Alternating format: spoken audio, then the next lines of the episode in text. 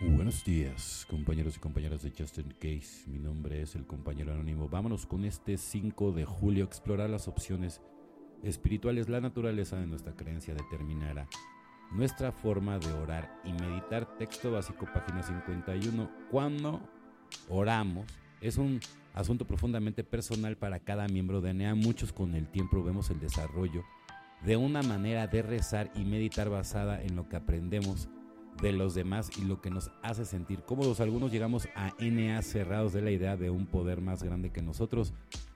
Pero cuando nos sentamos con nuestro padrino y dialogamos sobre esta dificultad mientras miramos el segundo paso en profundidad, nos alegra descubrir que podemos escoger cualquier concepto de poder superior que nos atraiga, que es lo que yo digo, ¿no? Al inicio te agarras, o sea, hay gente que hasta su mamá, su hermano, el grupo, ¿no? Pero ya después, definitivamente no puede ser así. Bueno, Obviamente, según, ¿no? Mi opinión, ¿verdad? Yo no, yo no estoy diciendo que eso es lo que diga Alcohólicos Anónimos. Así como la definición de un poder más grande que nosotros difiere de un adicto a otro, también la manera de lograr un contacto consciente, que es lo que yo digo, ¿no? Porque algunos sí conectamos y algunos no. Y aparte es evidente, ¿no? Los que sí conectan y los que no conectan.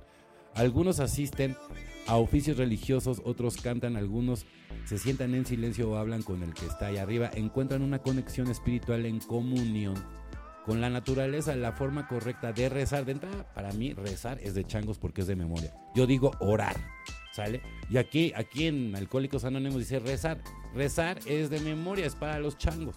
Y meditar, y es que nos ayuda a mejorar el contacto consciente con nuestro propio poder superior. Preguntar a los demás cómo encontraron su guía espiritual siempre es buena manera de empezar.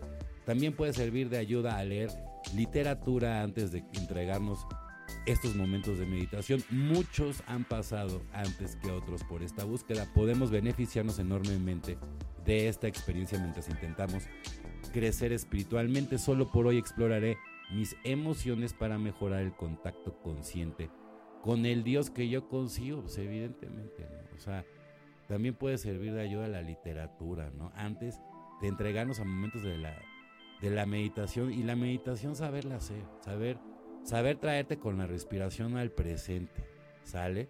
Y el poder superior, digo, al inicio puede ser quien sea, pero si realmente no tratas de encontrar a Dios como lo estás escuchando en tu vida, ¿sí? Te vas a quedar estancado. O sea, ni para bien ni para mal, pero te vas a quedar estancado.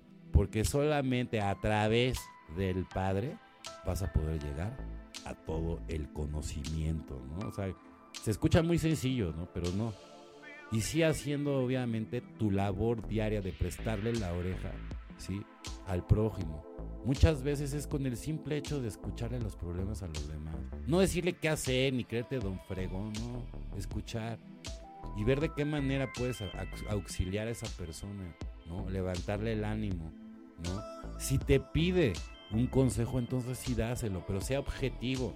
No trates de manipular o de demostrar tu poderío nada más porque tú te leíste tres libros de, fulanito Pérez y ya piensas conquistar el mundo, pues no, ¿sí entiendes?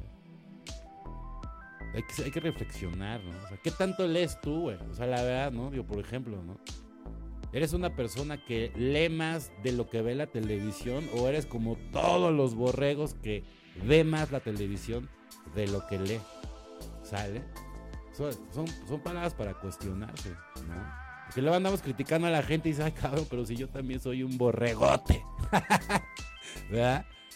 Entonces, este, sean diferentes, sean originales, ¿no? No traten de ser como la muchedumbre, no vale la pena. Es mejor ser original, aunque le caigas mal a, a varios, no eres monedita de oro para caerle bien a todo el mundo. Felices 24 y nos vemos muy, pero muy pronto.